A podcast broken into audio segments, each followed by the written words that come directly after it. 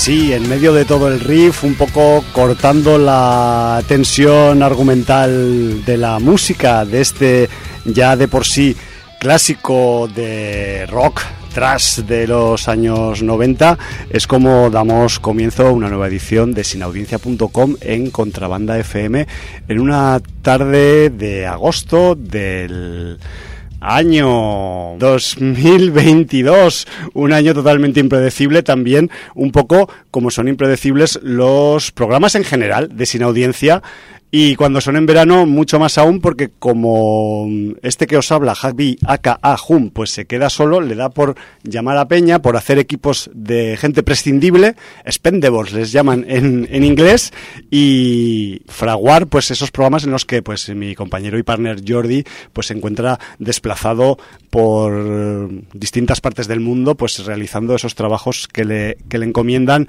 en verano. Yo no sabía, allá por el año 1990, que ese tema que ponían tantas veces en la MTV de un hostal Metallica y que se llamaba Enter Sandman, pues acabaría sirviendo, aparte de para ilustrar un programa de sin audiencia, pues también para ilustrar uno de los posibles contenidos que vamos a tener esta tarde en Sin Audiencia, en este Sin Audiencia 1015.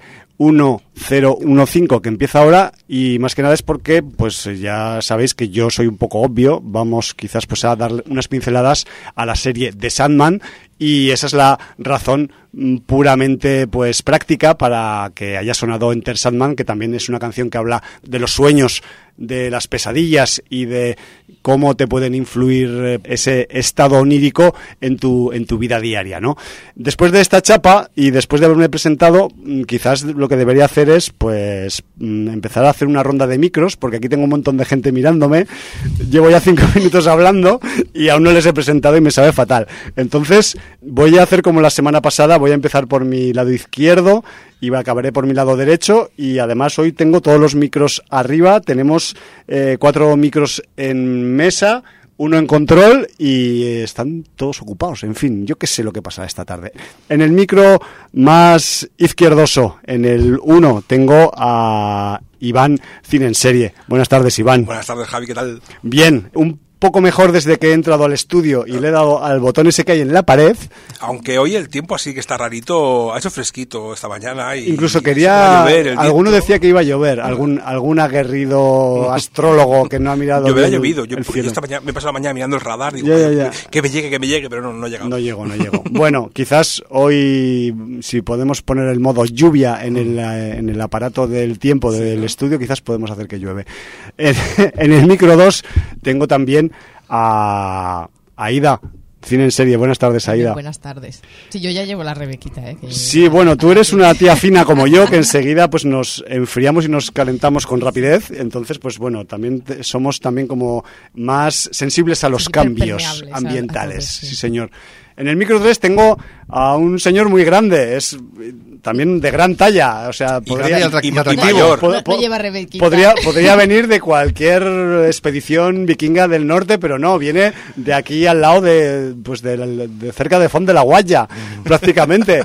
Jordi Vaquero de Cine en Serie, buenas tardes. ¿Qué pasa, Javi? Aparte de grande, soy atractivo, guapo. Sí, y lo que sí, y lo que decía, que no sea, ¿eh? No, y, Iván decía que esta mañana casi que hacía fresquito, pues ya en tu cueva, ¿eh? porque, macho, yo en mi casa hace un calor del coponcísimo. En el, claro, en el sótano hacía fresquito, sí. Ojalá hiciera un poco de fresquito, la verdad. Sí, sí, bueno, y no vamos a cortar las presentaciones porque detrás de, del monitor y en el micro 4 y quizás esperando a saltar como un puma en cualquier momento en el que haya un pequeño silencio en directo, tengo creo que a algo del futuro de la radio y del podcast del siglo XXI.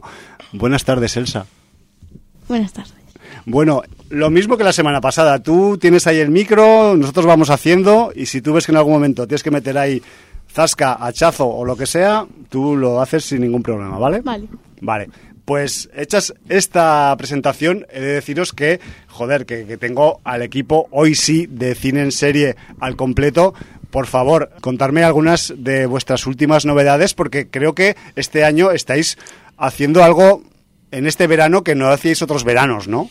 Sí, bueno, eh, primero, gracias por invitar al equipo entero. Eso significa que, que nos tenéis que devolver la visita. a ver, a ver, cuando cuadramos Yo tengo que decir que ha empezado el programa con un, con un tema de los 90, como los 90 fue la invasion de la WCW a WWE, ¿no? O sea, puede, puede, ser igual, se puede ser la inversión aquí de la radio y, y quedarnos con el estudio bien, o sea, ya ellos no lo saben. hoy, hoy, o sea, hoy, os, hoy os podéis quedar porque yo soy flaco y a mí me reducís con un par de movimientos rápidos, aunque yo también tengo mis gadgets y mis skills, ¿eh? también os lo digo. No, no os lo pondré fácil, pero bueno, hoy lo tenéis más fácil que ningún otro día.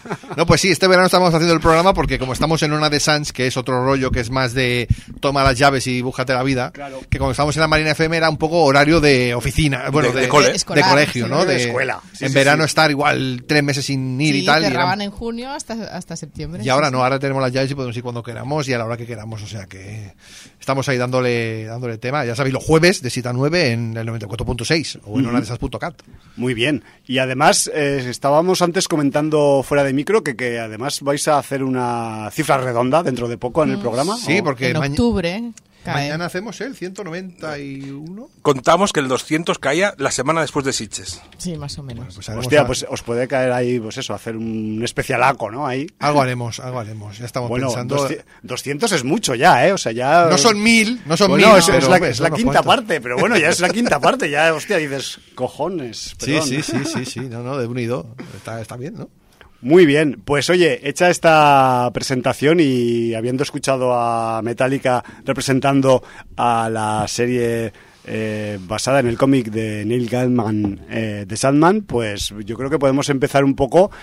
Lo primero, a hablar de los estrenos, lo habitual que hay, en el, que hay en el programa, ¿no? Y luego hacer un poco de agenda, pero yo no sé si como no está Jordi, pues como yo soy un vagoneta y no me gusta mirar el libro de visitas, no sé si tenemos eh, mensajes, Aida, sí, y si te lo, apetece lo, leerlos, lo tengo, porque, sí, porque sé que a veces nuestros, yo los amo mogollón a nuestros inaudiencers, pero a veces dejan unos... Eh, Perga, Hombre, unos es, pergaminos sí. pegados ahí que dices, vaya tela, vaya tela. Yo, sí, eh, lo hacen aposta, creo. yo los bueno. he visto y prefiero esperarme a la peli, ¿eh? Ya, ya, ya. Sí, a la miniserie, yo creo que van a El audiolibro, ¿no? El audiolibro. El audiolibro del bueno, yo libro lo de visitas. como un audiolibro, ¿eh? No, no soy Nicky García, o sea, mi voz no es tan melodiosa. Bueno, pero, pero tiene lo suyo también. Sí, hombre, sí. A ver, pues aquí, señor Orlac. Qué bien, Orlac. Saludos a Orlac. Nos dice, muy señores míos. Y alguna señora también. Y, y, y señoras. Les escribo como fan y conocedor eterno de The Sandman, Comic Ah, oh, Edition, para opinar sobre lo acaecido en los últimos días. Tras comunicar don Neil Gaiman en Twitter hace ya eones que nuestros sueños serían realidad, tuve a bien responderle que lo mismo se hacía en realidad en nuestras pesadillas. Siempre tuve terror a una posible adaptación de su obra. Pues bien, a pesar de los cambios de color de piel, tendencia sexual, intercambio de personajes, unos por otros y de irregularidades espaciotemporales, he visto respeto en la serie y me lo he pasado muy bien con ella. La historia se cuenta tal cual fue, y es y será. Quedando cerrados los dos primeros arco, arcos argumentales y con la cosilla de que no nos pase como con American Gods y nos dejen a medias o a tres cuartos para ser finos, he pensado mucho en los legos en la, en, la en los legos en la materia y no sé yo si alguno habrá pensado. Pero esto de qué cojones va. Señores, de Sandman va de todo. Si precisan un experto al respecto, si eso me llaman. bueno, estaría bien. Otros, que ya estamos. Uno, qué bien me lo paso con solo asesinatos en el edificio. Yo, más uno. Vale. O sea, ahora se pone. el, más dos. Ahora se pone Orlac a repasar sus series sí. favoritas, ¿no? Vale, vale. Dos, gracias por recomendar, no recuerdo quién, Wellington Paranormal. Más tontos no pueden ser. No sé qué es. Sí, esta creo que es una, pues es una serie también que no sé si están metidos los mismos de What We Do in the Shadows, que ah. es de una especie de brigada. Es un, eh, es un spin-off es un spin-off de What We Do in the Shadows. Eso. Son los policías que salen en la peli Exacto. que investigan casos así paranormales. O eso. Para anormales. Eso. Tres, Better Call Saul. Pasa al Olimpo de las series míticas. Casi lloro en los agradecimientos finales. 4. No soporto Westworld. Es mi nueva Fucking Dead. Hostia. 5. Nuestros vampiros no bajan el nivel ni en las catacumbas. 6. Primal, buen cambio de rumbo, más original. 7. Andón. Un don. Bueno. Sí. Para filosofar un rato no está nada mal. Un beso desde las oníricas tierras de Lord Morfeo, señor de los eternos. Postdata. Javi, no seas vago y léelo, que me ha llevado su tiempo. Bueno, no ha Pues- sido Javi, pero le hemos echado Eh, una mano. Sí, digamos que yo, yo por mí mismo quizás no hubiera podido hacer semejante lectura en público y gracias a Ida, pues mira, lo hemos podido sacar adelante. Muchas gracias Orlac por tu mensaje, pero mm, creo que no era el único que había, ¿no? No, hay, Esta hay un, semana. un segundo mensaje. Mm, Ya me lo imagino de quién podría ser, de uno que empieza por CH quizás. sí, y acaba en, en- en X. mix, sí. Vale, vale. Dale ahí, H Mix. Che Mix. Muy buenas. Vista de Sandman en la Gran N, serie de la que al no conocer nada al revés que el amigo Orlac, ni tan siquiera la existencia del cómic, la vi sin esperar nada en concreto y debo decir que la serie me ha gustado mucho. Aléjate si esperas una serie de terror o tremendamente épica. Aquí te habla del mundo de los sueños y los, y los eternos que son quien lo habitan. Especial mención al capítulo 5 que se desarrolla, desarrolla dentro de un bar y es genial, muy recomendable. Dual película con Karen Gillan. La, eh, ¿Gillan? No, Gillan. Es que veo que, que está asi- asintiendo por aquí. Eh, Esta es la de Ah, los vale. clones. Vale. Es la peli que se llama Dual. Esta está chula. Esta, bueno, pues ya. A ver, a ver qué la, dice la protagonista de Gunpowder o Nebula en Guardianes de la Galaxia. La premisa es interesante y trata de que en caso de que te diagnostiquen enfermedad terminal puedes optar por que te clonen para que este clon ocupe tu lugar cuando fallezcas. Pero ¿qué pasa si te recuperas? Mm, que hay dos, claro. Bueno, De- bueno, ahí hay un, hay un problema. Pues tienes- La, la idea es de puta un madre. problema de competencias, ¿no? Ahí, eh, ¿quién, es, quién, es, ¿Quién vale al final? ¿El nuevo o la Claro. vieja? Pues tienes que acabar con tu clon. La Uy. premisa Quizás Chemix está contando mucho ya es peli, buena y con... Bueno, esto, eso se podría... No sé, Lo- no sé, lo- yo, ya- lo- yo ya sé tanto de esta peli que no sé si la iré a ver. La premisa es buena y con buen desarrollo, pero al principio de la película te ofrecen algo que no es lo que realmente te dan al término de esta, con lo que le baja puntos. Igual se le puede dar un vistazo. bueno, Y pasa una fricada, un documental de, H- de HBO llamado Ticklet, Cosquillas. Documental de 2016 donde dos reporteros neozelandeses se fijan en, en Internet en unos, en unos extraños concursos de cosquillas. Esto les lleva a una investigación donde a pesar de lo gracioso que parece ser es- esto, comienzan a recibir amenazas y se meten en una trama increíble donde encuentran una bizarra organización que en principio no se sabe quién la dirige. Aquí verás un gran trabajo de detec- detectives- de- dilo. detectivesco Ay. y una de estas historias creepy que no la crees hasta que no la ves. Ah, pues mira, es que sí, había visto la carátula hace tiempo. Es que la- eh, muchas veces la realidad... Bueno, saludos, hay que acabar. Saludos, Chemix, muchas gracias. A veces la realidad le pega unos voltetas a la ficción que se te va la olla. Me han dado unas ganas locas de ver esta Sí, movida. sí, O sea, la No, mafia pero- de las cosquillas, tío. Además lo tenía allí, lo, lo vi este documental, pero digo, no sé, Sí, es que hay- si, si da para mucho un documental de ya, cosquillas, ya, ya, es como, ¿no? como pero de- mira, como excesivo, ¿no? explicado así, sí, sí que le voy a Qué echar bueno, un tío, hostias. Bueno, pues ahí Los queda fondos de las cosquillas. ¿Cómo se llama la peli de los clones? Dual. Dual. Vale, Y- y- eso- ah, la pregunta es, ¿yo le puedo ver? La, la idea está bien, pero la peli a mí me, me pareció como muy fría. No, no- Vale. no es que no sé si, la toman, si la toman- se la toman en serio o no. es O, fría como un clon. pues sí, ¿no? como, un- Un como la mesa donde los crean, ¿no? Es, es que la premisa es genial, o sea, Ya, ya, ya. es... Porque además to- todo más o menos te lo cuentan al principio de la peli, ¿no? Es, O sea que esto que nos ha contado Chemix no es la mitad de la película, sino es solo la no, la no, no, es, esto. O sea, si, si tú te vas a morir por lo que sea, Sí, sí, sí. haces un clon que te va a sustituir. Supongo que cambias el cerebro, ¿no? No, no, no, no. O sea, Ah, otro. eh, eh, te hacen un clon y Eh. tú, en el tiempo que te queda, le enseñas a ser. El, el clon está contigo para que aprenda a ser como tú. Ah, coño. ¿Qué pasa? Que llega un momento en el, en el que Karen Gillan se está muriendo y dicen, pues ya no. O sea, pasa, pasa, pasa un año y dice, oiga, que eran seis meses, ¿sabes? O sea, Y usted sigue aquí, ¿qué está pasando aquí, no? ¿Me puedo quedar con el clon que me ayuda mucho en casa? Y entonces la ley lo que dice es juicio por combate. Juicio por combate. El- todo- to- todos los juicios tendrían que ser por combate. Queda, queda- queda muy, eh, muy juego de tronos esto, ¿no? Eh, Que además es televisado. Hombre, en Pay Per View. Ah. me- medio juego de tronos, medio relato chungo de Stephen King. Sí, medio perseguido, Exacto. este tipo, de- este tipo. Pero la premisa la ves y dices, esto, esto va a ser un- una, una fiesta de puta madre y luego se, Se queda queda ahí. Bueno, y oye, pues eh, Iván, ya que nos has dado una pequeña explicación de Dual, eh, danos cinco céntimos más, o sea, mm, porque si esta película oscila un poco pues entre la ciencia ficción, el suspense, pero también tiene acción. Muy poquito. El problema es que tiene muy poquita acción. Ya, o sea que igual. Tiene acción al principio, porque empieza con un juicio por combate de estos, y obviamente al final. Vale, vale. Luego por en medio es más suspense. básicamente es un training montage, eh, por así decirlo, ¿no? Pero muy largo. Ya, ya, ya. Claro, porque hay un momento que dices, no, no, es que, vale, tengo que eh, matar a este, ¿y cómo lo hago? Me voy a poner en medio de un campo de fútbol con X armas, ¿no? Entonces, cuando va a ver a Aaron Paul, que se, sale un poquito en la peli, que es su entrenador personal. Vale, personal trainer. Y, todo esto, además, pues eh, aparte de ser un negocio, el tema de los clones eh, es un negocio cuando, cuando hay una, una controversia, ¿no? Con el clon. No, no, es que claro, eh, al final es el porque lo, lo, normal es, no, no, bueno, pues desechamos el clon, ¿no? Porque, por lo que sea. Pero claro, cuando pase X tiempo, el clon, como se supone una persona, tiene derechos y es, no, no, el, clon puede pedir el juicio por combate.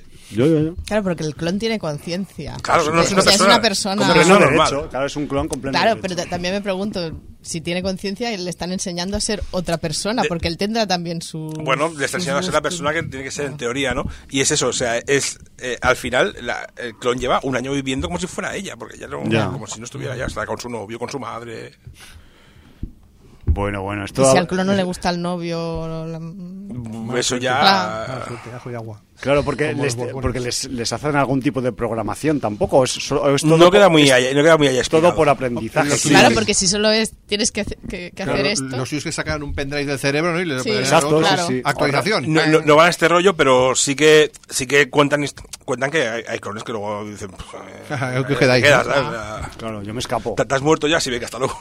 bueno, es que también el, el tema, eh, yo lo estáis viendo en directo, o sea, es que abre la, una puerta a muchos sitios. Eh, es que podían ser muchas cosas y no es ninguna. o sea, al final es que Qué pena. Con, con, esta, con este, esta idea que es genial, puedes hacer muchas cosas y no haces absolutamente nada. O sea, haces una peli olvidable totalmente. Puedo decirte que hasta en eh, puntos aburrida, que los actores no están... O sea, Aaron Paul está fatal. Fatal. Como siempre. En Westworld está guay. En Westworld, en Westworld está bien. Y la prota por lo menos está bien. A veces. Claro, según cuál de los dos, si es el clon o la original, ¿no? Eh, no. Eh, está bien a veces porque hay cosas que sí, que claro, porque al final ella está, la está pasando putas al final. sí, sí, claro, joder. está muriendo y tal, y luego se encuentra el percal. Y hay veces que sí. Si, no te mueres, te retan, una de dos. Y hay veces que, que es como si no se quería el personaje, les, le falta intensidad a la peli, le falta es, que eso es súper frío. Que se la crean un poco también. Que se la crea todo el mundo. O sea, que se la crea todo el, mundo. El, director, el montaje, todo, todo. O sea, tiene que creer. Bueno, pues mira, nos ha salido un dual así sin querer evitarlo por el medio bueno, el tema de conversación, aunque no hayas visto la peli. No, no, pero es que es un tema súper interesante. No, no, claro, es que todo esto, eh, la cifia al, final, las veces que tienes que tú luego puedas mm. debatir sobre ella, ¿no? O sea, por supuesto. Porque la, gracia de cifia te planteamos una cosa que es, generalmente es moralmente reprobable por lo que está viendo hoy en día, ¿no? ¿Pero es futurista la peli o...? No, no, no, es... Es como futuro próximo, ¿no? Sí, sí, o, ni eso, o sea, es todo actual con un, laboratorio, o sea, está, no... Muy bien. Conduces coches de hoy en día, bla, bla, bla, bla, Todavía no vuelan los coches. La empresa es de Florentino Pérez, seguramente, ¿no? Quizás, quizás. De Florentino Pi. bueno, pues eh, después de haber leído el libro de visitas... Eh, vamos a hablar de los estrenos de esta semana, porque además eh, también hemos hecho un pacto fuera de micro y como digamos que en el cine tenemos un estreno principal que es el estreno que quizás todas ya os imagináis y que ya se está empezando a convertir pues en una costumbre veraniega que haya un estreno de este director, ¿no? Y concretamente pues estoy hablando evidentemente del señor Jordan Peele, que vuelve eh, otro verano más con nueva película mm, que supongo que oscilará como las anteriores entre el suspense y el terror en algún momento.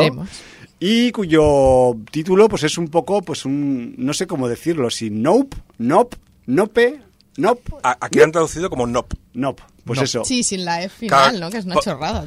Claro, es, que es lo que se adoptó como traducción del Nope. Ya. Porque esto además es una, es, es, una contracción en inglés o alguna cosa así, o es simplemente es un no eh, coloquial. Es un ni de coña. Ah, es un ni de coña, vale. Yo pensaba que igual, digo, igual, igual es una contracción entre no y hope y queda nope. Yo qué sé. el nope no sé dónde ha salido, pero se utiliza como el ni hablar. Ni, de, ni hablar, ni de coña. Es, un no taxativo. sí, sí. Vale, vale, vale. Pero ponerle un no a un, una, de título a una peli es un poco cutre, ¿no? Ya. Eh, el tema es que... llamarle eh, LOL, ¿eh? XD. Sí, no, y pues ponerle, y ponerle sí, as. hay una LOL. Es que Jordan Peele va en esa, va de este, va de esa línea. Va de este palo, ¿no? no vaya a ser que me canse escribiendo el título. Exacto. ¿no? O sea, o sea no, te, no, no, te olvides de la, de la primera de todas. Get out. Hostia, ahí se estiró con dos palabras. Sí, sí bueno, a, a, lo mejor la, a lo mejor la próxima dice, ¿qué número es? La cuarta, pues cuatro.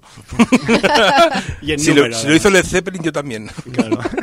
Bueno, en cualquier caso, como hemos pactado fuera de micro no hablar más de la cuenta de esta película Gracias. por respeto a algunas sensibilidades de la gente que estamos aquí en el estudio, pues la gente no de Aida, dígale, dilo, Aida. No, porque yo inte sí, intento mantenerme en, mi, en mi, burbuja de para poder ir a ver la película Exacto. sin no, saber me parece súper genial. Nada. Si yo también lo haría si fuera Normalmente a lo, lo, consigo, ¿eh?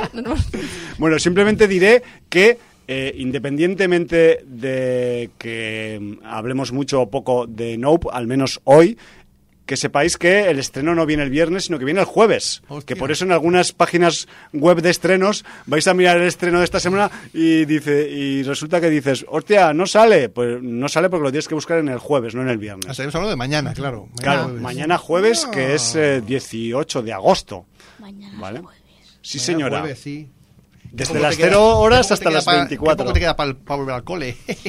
sí. Bueno, en, cua- en cualquier caso, aparte de Jordan Peele, en el equipo de Nope, y no voy a decir nada más, pues sale más gente que a veces sale con él. O sea, me refiero que eso también es una obviedad decirlo. Yo simplemente, al hilo de este nuevo estreno veraniego, como los dos anteriores de, de este director afroamericano, os contaré un poco pues que eh, sus anteriores registros, como Get Out, Déjame salir, los comentamos aquí en el Sin Audiencia, pues en los programas 738 y 740, y el, y el de As, pues en el 759. Igual he tomado más la nota porque no me sale un año de diferencia, pero bueno, ya, ya quizás eh, lo busquéis vosotros y ya os saldrá. Buscar por P E E L E y ahí os saldrán todas las películas de Jordan Peele pues que están comentadas en el programa. Luego, aparte de los estrenos que vienen al cine, viene también un estreno que es mucho más importante que el de Jordan Peele, mucho más esperado que cualquier película de verano y es que ¿Sí? sí por, ¿Sí? por mí sí o sea yo es que Ah, yo, yo, yo estoy con Pil, ¿eh? yo, yo soy yo soy un devoto del Juego de Tronos.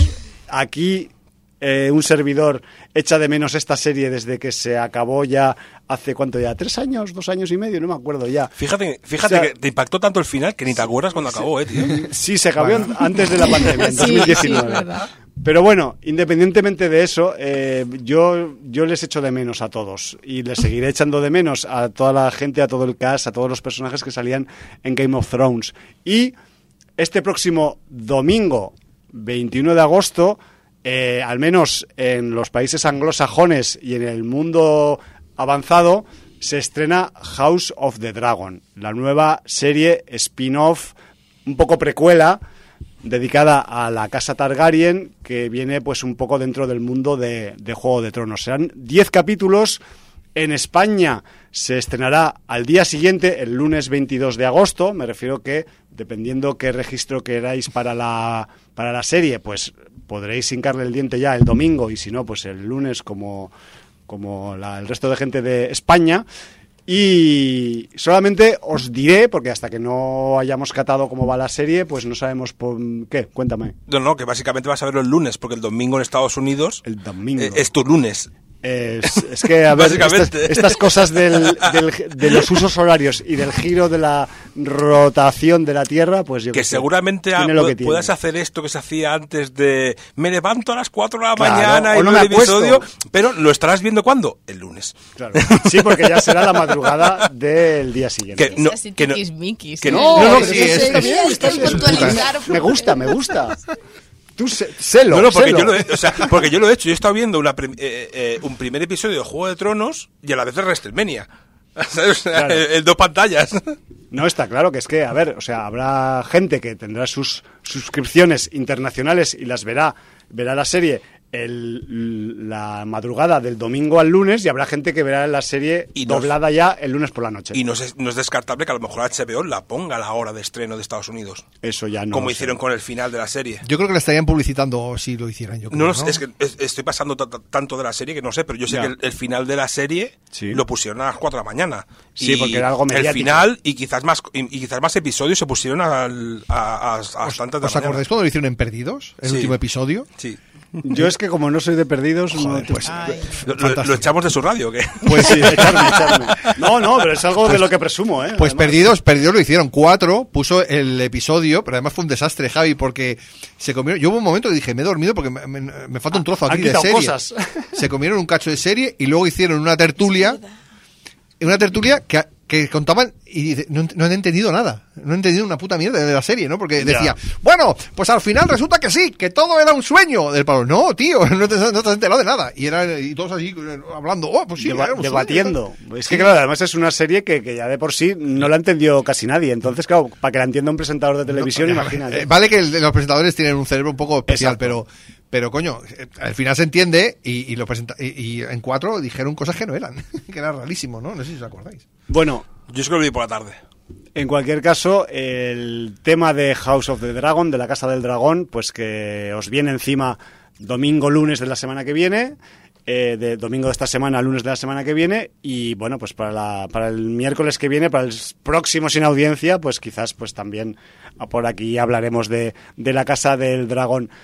Solo deciros que esto es como una especie de precuela que está dedicada solo a la casa Targaryen, que se va como 200 años atrás al, momento en el que ocurre la serie principal y que tenemos eh, pues en el como showrunners al Ryan Condal y al atención señoras señores al Miguel Sapoknik que es uno de los directores que se ha encargado de algunos capítulos más contundentes en, algunas de las temporadas del Juego de Tronos principal. No estoy hablando de que es el director, por ejemplo, de la Batalla de los Bastardos en la temporada 6, de que es el director de Casa Austera de la temporada 5, de que también hace The Long Night o hizo Y The Bells en la temporada 8 y que también recuerdo a todo el mundo que este señor, el Miguel Sapoknik, empezó dirigiendo cine y que dirigió una peli muy buena en 2010 llamada Repo Men.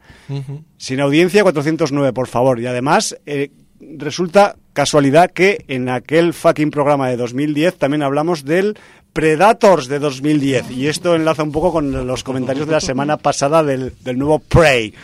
Entonces, dicho esto, eh, pues eso, que, se nos viene encima Jordi, por yo, favor. Yo creo que eh, una cosa que, consiguió Juego de Tronos es que al final eran pequeñas películas, porque estamos hablando de directores de capítulos. ¿De qué serie hablas? ¿Quién ha dirigido el tercer episodio de, Sandman? No tengo ni puta idea. En cambio, aquí sí que es importante el director, sí que es importante la fotografía, la puta batalla de, los bastardos, nen, o sea... Claro, Juego de Tronos pasaron a ser pequeños films de una hora, ¿no? Exacto. Y eso es un mérito brutal que tiene la serie, vamos. Pero esto empezó cuando pusieron a, dirigir a alguien con cara y ojos detrás, que fue Neil, Marshall, el primero que pusieron así con nombre y, y, apellidos. Sí, sí, sí, que también se hizo algo nivel importante, sí, sí. sí, sí, sí. Te, voy a, te voy a atracar, Javi. ¿Van a, poner un, ¿Van a poner un episodio o varios? ¿Lo sabes? En principio, si le haces caso a la Wikipedia, eh, solo uno. Vale. ¿Tiene algo que ver con el. Pero vete tú a saber luego. Tú, como el Juego de Tronos, a lo mejor, ¿sabes? ¿Tiene algo que ver con el libro que sacaron de precuela de Fuego y Sangre? O... Es, la, si no me equivoco, la segunda parte o el, tramo 2 de ese libro. Que además, no sé si. yo Es que no estoy puesto, no me lo he leído, ¿eh? Pero no estoy ni siquiera seguro de que ese Fire and Blood no tenga ya ves mi inglés, ¿eh? Fire and Blood, eh, no tenga una segunda parte o una continuación que el cabrón del gordo Martin todavía no, la ha sacado. Un capítulo, ¿eh? Por... Vale. A, no ser que cambien de opinión de aquí al domingo, es, es uno por semana y son diez. Y además ya eso... que de Hulk ponen dos. Bueno, de, dos en dos van a poner de Hulka. Eh, al, menos, al principio. Iba a poner dos y luego de uno en uno, como hacían 24. 24 hacían dos el viernes, dos el sábado y luego uno semanal. Yo, yo recuerdo que al inicio de temporada que pusieron cuatro el mismo día. Qué estrés, ¿no? bueno, solo te digo que en el episodio 4 explotaron a un botómica a Los Ángeles y era como... El hongo, el hongo ha llegado. hostia, qué cansado era ver esa serie, ¿vale? ya ves. Y ibas pensando, pero aún no han pasado ni 24 horas y ya, y ya han ido de, lado a lado del país. Ya y... ha muerto tres veces, ¿no?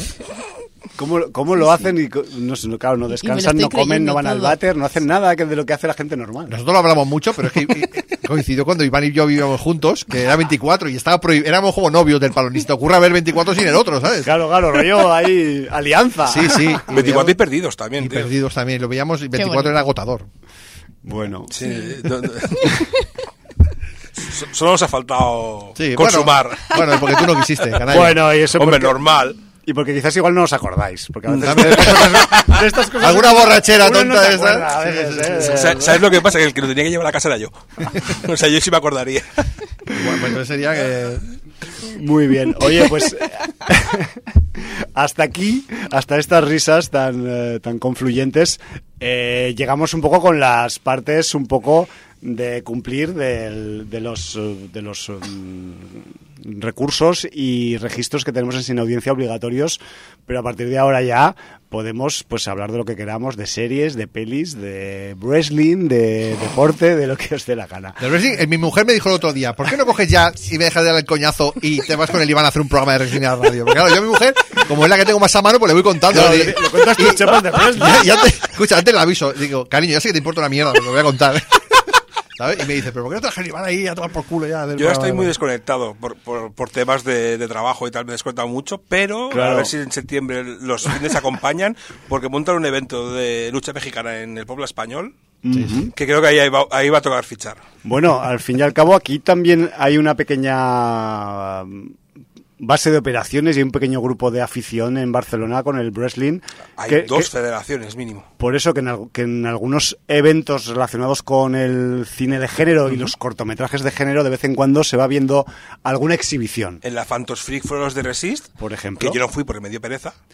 ¿Y porque era ser dañola, es decir? No, no, porque en coche desde mi casa hay poco, pero no me acuerdo. Pues te perdiste una buena fiesta, ¿eh? Es que tenía, iba a ir, pero no, no, sé por qué no fui, porque después hacía algo, me parece. Fácil, fácil. Era viernes, era viernes. Puede, ser que después hubiera quedado algo. Bueno. No sé si fue el último Thunder. Y, y también está Lucha Libre Barcelona, que estos lo montan en su... Bueno, ahora ya no lo montan en su gimnasio, ya cogen Spice Job a la, hacen Spice Job a la Fontana, hacen un show al mes también. Y los de Phantos que son Resist también hacen, hacen dos shows al mes. Bueno, pues para no estar puesto, estás sabes más que yo. No, no, estoy desconectado, pero las redes sociales siguen ahí. Te van ahí un poco ahí. Y yo no puedo ir que trabajo.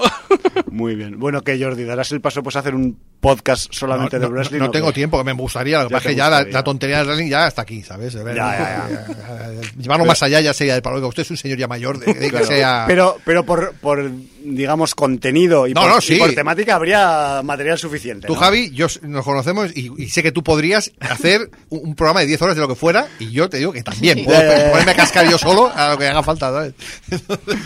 Muy bien. Oye, pues eh, si no vamos a hablar más de wrestling, si no queréis, vamos a hablar de películas y de series.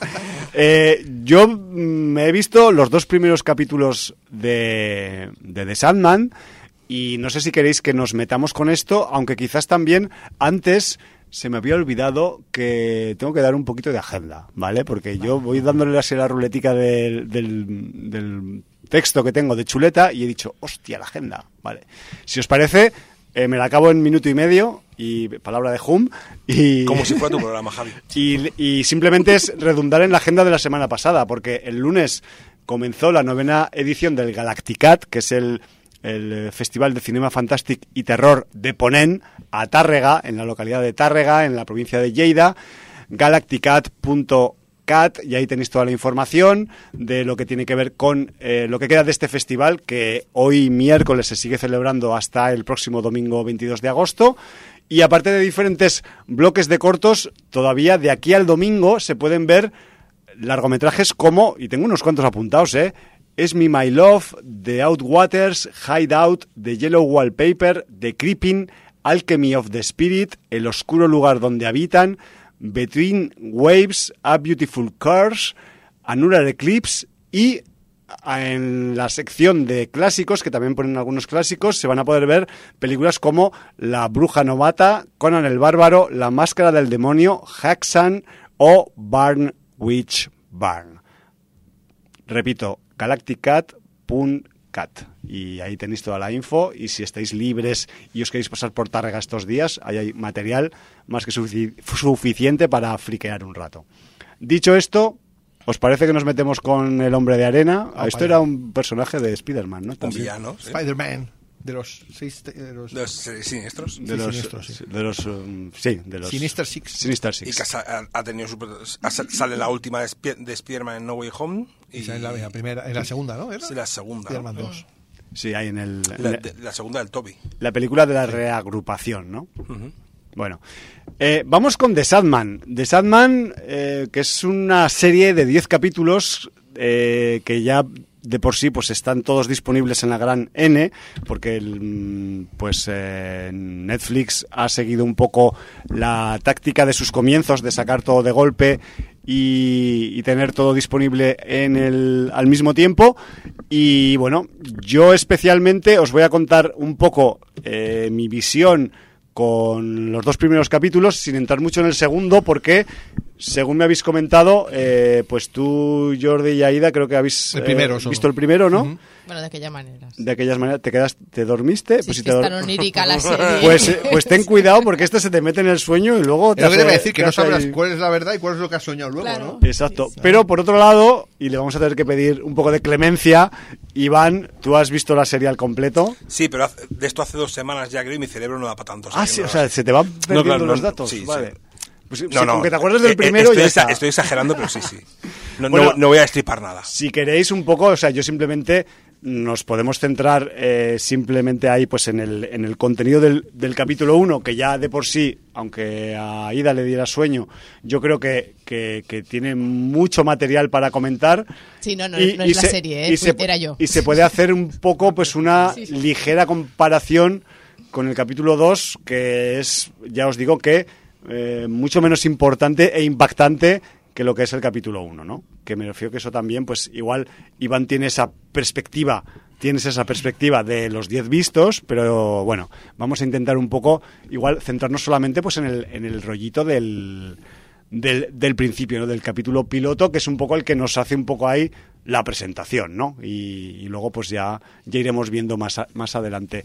La cuestión es que yo, eh, como decían en el libro de visitas, sí que conocía la existencia del cómic, sí que sabía que Neil Gaiman estaba detrás de esta historia, que además creo que empezó en cómic a finales de los 80 y acabó a mediados de los 90, me refiero que que, ya, que ya lleva tiempo, también lleva mm, mucho tiempo intentándose adaptar y de hecho pues creo que por el camino no sé cuántos proyectos fallidos ha habido de película y al final pues ha acabado siendo una serie que medio está eh, pues mm, producida por, eh, por Warner Bros creo recordar que es una es una potente y, luego pues también se ha metido en Netflix de por medio y la cosa es que mm, lo que tenemos en este primer capítulo de The Sandman, pues es, eh, sin entrar en el argumento, porque también no sé si, Iván, te parece a ti coherente hablar del argumento del capítulo, porque quizás destripamos muchas cosas de, a nivel global de la serie, o Mm. Yo el primero se puede contar, lo básico, sí, ¿no? Sí, ¿no? A ver, la verdad es que en el capítulo 1... Porque básicamente la, la serie, la estructura que sigue es lo que ha comentado eh, Orlac en Sí. el libro de Visetas. Son los dos. Yo, yo no sabía exactamente qué eran los dos primeros sacros argumentales del, del- de la novela gráfica, pero sí que sigue esta estructura que es arco argumental, Sí. ¿vale? Que son cinco episodios, Sí. episodio de relleno Y otro, otro, otro arco argumental. Vale. Bueno, pues quizás lo que no- conocemos del capítulo 1, que es el que tenemos aquí todas en común, es el comienzo del primer arco argumental, ¿no? Sería. Y aquí lo que tenemos, pues, es, eh, pues, eh, mm, pues, ¿cómo os diría yo? Pues estamos como en la, al, al final de la Primera Guerra Mundial, en un lugar de Inglaterra en el que, pues, una gente que tiene un culto, una secta, Una secta, ¿no? empieza a hacer alguna algún tipo de mm, ceremonia para conseguir algo de seres que no son de esta realidad, de esta esfera de, de la realidad y acaban consiguiendo algo muy diferente, ¿no? Y resulta que, pues, eh, este culto que está dirigido por un actor muy famoso que tiene que ver con Juego de Tronos también. Yo más que culto diría Sociedad Secreta, que creo que le, encaja más. Mola mucho ese nombre. Es que Sociedad Secreta era la equivalencia a los cultos hmm. en, a principios del siglo XX, aproximadamente. Porque quizás... Un poco masones, ¿no? sí, sí, porque culto a lo mejor implica más un, un rollete este de... Hay, hay, hay muchas escalas y hay, basurilla, ¿no? Y estos son todo como ricachones... Es que, a ver... Eh, también lo conocimos, a ver, es historia, por Penny Dreadful en su momento, el principio del siglo XX, en las sociedades occidentales, sobre todo europeas, se pusieron muy de moda los conocimientos esotéricos, las culturas exóticas, Egipto, la India, tararí, tarará, y entonces, claro, eh, surgieron pues este tipo de sociedades en las que se ahondaba en el supuesto conocimiento arcano, se buscaban grimorios que pudieran contener rastros de brujería o magia negra de la época medieval. No sé si os suena un poco esto, ¿no?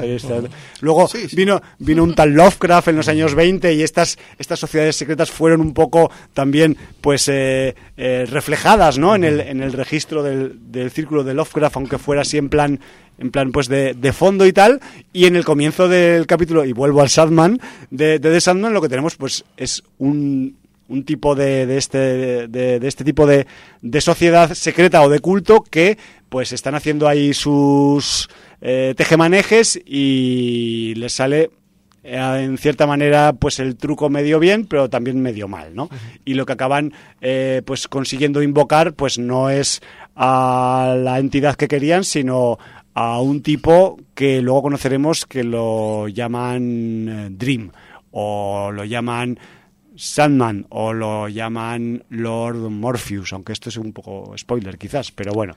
A ver, es, es, es el primer cuarto del primer episodio de una serie de episodios, es que si no... Bueno, entonces a partir de este, de este hecho fortuito en el que un eh, ser que no pertenece a nuestra realidad, a nuestra esfera de, de la realidad, pues es atrapado por un por una serie de aprendices de brujo, por decirlo de alguna forma, es como comienza el, primer capítulo de, de The Sandman, que lleva por título Sleep of the Just. Y a partir de este hecho fortuito, pues el capítulo nos empieza a narrar un poco quién es este ser al que han atrapado los amigos de este culto secreto y qué funcionalidad tiene dentro de el mundo de los sueños y el mundo de la vigilia, ¿no? Un poco que es un, que es un, un poco la, la temática central que en la que se, que se mete eh, de Sandman. No sé si quieres añadir algo, Iván, Aida. Yo conté, mucho más en el programa. vale. Me refiero que, que, a este nivel, pues a partir de aquí se va a empezar a desarrollar una trama en la que pues tenemos a, a este ser especial en manos de unos tipos que solo le quieren sacar beneficios y ya veremos a ver qué pasa luego, ¿no? Es un poco ese, ese, es el planteamiento inicial de la serie. Sí, y están años y años ahí, bueno, no sé eh, sí, eso ya también es, mm. es, es uno de los alicientes de este capítulo en concreto que transcurre en diferentes épocas, no vamos a decir por qué razón, y, a mí, personalmente, pues la verdad es que mm, yo sabía un poco, a grosso modo, por dónde iba el registro de Neil Gaiman en, este cómic, sobre todo, pero no sabía exactamente eh, hacia dónde iba a ir, ¿no? Me refiero que tenía una cierta noción y la verdad es que pues a pesar de que ha pasado mucho tiempo del cómic y que yo no he leído, por, por, suerte, por eso, por eso estoy un poco virgen con la serie y, estoy descubriendo cosas que me parecen interesantes. He de decir que también este comienzo me ha parecido, entre comillas, pues eh, de esos comienzos que te enganchan, ¿no? Porque el primer capítulo me parece incluso, no sé si decirlo con un poco de comillas, espectacular. Me refiero que el planteamiento qué hace al principio el capítulo, cuando te explican de qué va la cuestión, quién es este tipo que han atrapado, qué función tiene dentro del organigrama de, del, del, cosmos, ¿no? De, la humanidad en su, en su defecto, pues la verdad es que lo veo bastante buen gancho para enganchar a, a cualquiera que le apetezca un poco de, primero, fantasía oscura, por llamarlo de alguna forma, no así que tangible, ¿no? Y luego también, pues a alguien que le apetezca que la fantasía oscura vaya mezclada con elementos sobrenaturales de esos que sobrepasan la limitada existencia humana, porque si os acordáis un poco de American Gods, pues también es un poco el rollito Gaiman, ¿no? Que, el tipo pues siempre se fija en esas entidades, esos seres que podrían existir más allá de nuestros limitados conocimientos como humanos y que quizás están por ahí pues medio jugando con nosotros, medio haciéndonos, haciéndonos servir de peones en un tablero o vas a ver, ¿no? Que me refiero a que es un poco siempre esa esa funcionalidad que le da Gaiman, pues un poco de, infantería a los humanos y como también de gente despreciable y, desdeñable, ¿no? Luego también me ha gustado en este primer capítulo, yo lo llamo la arquitectura argumental que tiene, ¿no? El guion, porque mm, parece que estamos viendo algo que mm, en principio solo tiene que ver con una cuestión esotérica, pero hay mucho más detrás. Si, si mm, el hecho que desencadena el comienzo de la serie eh, vemos que empieza a tener también sus consecuencias históricas, incluso médicas, en, el, en la población, ¿no? Porque este ser que ha sido capturado pues tiene también una funcionalidad que al desaparecer pues provoca unas consecuencias, ¿no? Me refiero que son detalles que no sé, que a mí me pues mm, me dejaron un poco sorprendido, no dije, joder, qué guay, no, se lo han currado. Yo no esperaba menos del Gaiman, pero pero joder, que, que, que, que tenemos, yo qué sé, suspense, eh, bueno, sectas no, sociedades secretas, tenemos grimorios, tenemos ricos que no saben qué hacer con su dinero, y yo qué sé, y además pues tenemos un capítulo 1 que tenemos a un Charles Dance bastante grande haciendo llevando a las hordas de, de Sandman para adelante y haciendo, pues no sé, un primer capítulo que, que para mi gusto, pues, pues mm, me ha dejado muy buen sabor de boca. No sé a vosotros, contármelo. Sí, yo la, el cómic y eso, bueno, ya lo hablamos en el programa, que es el típico cómic que dices, joder, algún día tendré que leer este cómic porque es muy mítico. Es un referente, claro. Pero no lo había catado. Sabía un poco de qué iba y tal, y, y yo viendo el primer episodio sí que creo que me da a mí la impresión, sin haberlo leído, que, eh, que está muy bien reflejado lo que es el cómic a la hora de ver el, capítulo. Que tú lo ves y dices, esto viene de un cómic. Ya. Por, ya, eh, por cosas del guion y también por cosas estéticas de que tiene la propia serie. A mí el primer capítulo me parece fantástico. No he visto más porque no tengo más tiempo, sinceramente, pero esta sí que me la guardo para, para verla más adelante. Sí. Me gusta mucho el paso del tiempo, que no es... Y me gusta mucho que es algo trascendental, lo que decías tú, que lo que tener a ese ser allí está afectando al, mundo entero. Claro. ¿Sabes? O sea, que es algo que no es de, eh, que es algo que pasa en mi casa y ya está, ¿no? Imagínate si le hubiera salido bien lo que quieren hacer. El claro, que hubiera salido. No, no, claro. Es que además, claro, van a por un pez mayor, pero al final el que les queda no está mal tampoco. Van a jugar duro, pero un poco les sale el, tiro medio por la culata solamente, ¿no? El diseño de producción está muy bien, es muy original y y muy bien, a mí, el, primero me pareció fantástico. La primera vez que aparece el tipo con el yelmo puesto, con la, el, yelmo, que es una especie de máscara antigas de la Primera Guerra Mundial, de la que le sale pues una especie de esqueleto de columna vertebral. Sí, sí, sí, me chifla, o sea, digo, el diseño compro. El diseño está guapísimo, sí, verdad. Aida. Bueno, yo, creo que volveré a empezarla, ¿eh? Porque... No pasa nada, tío. De, eh, eh, ¿Por qué? Porque estábamos hablando de, de, rollo, esto lo he visto yo. Sí, sí, sí. Digo, ojo, todo eso pasaba en el primer capítulo. Pues... Claro, además también... No, la verdad, lo que más me quedó grabado es eso, la afectación que tiene en la, en la población. En la gente, ¿no? Sí. Fijo. Y además... Eh, está interesante. Sí, sí, la volveré a empezar porque digo, no, no es la serie, ¿eh? era yo. ya, no sé, a veces que estamos, nos entran los sueños y, además en, esa serie más Sandman es lo ideal. Claro, que te, tan a gusto. Que te entre sueño viendo de Sandman es como decir, es el cerrar el círculo, o sea, ya está. Qué grande. Y, Pero sí tiene buena pinta. Sí, y además pues también se hace un poco, al menos yo que ya he visto el segundo capítulo, pues eh, aunque se nos presenta solamente, digamos, el personaje principal, el, el Morpheus o el Dream, como lo llamen en algún momento, también tenemos algunos personajes secundarios que parece ser van a dar más juego que no solo salir en el capítulo piloto o el principal y que, y que bueno que también pues eso va a tener sus mm, sus consecuencias argumentales. Me refiero que el, este, este ser capturado pues eh, es capaz de crear sueños y de crear pesadillas y los elementos que genera para esos sueños y esas pesadillas eh, pues también existen en determinados sitios.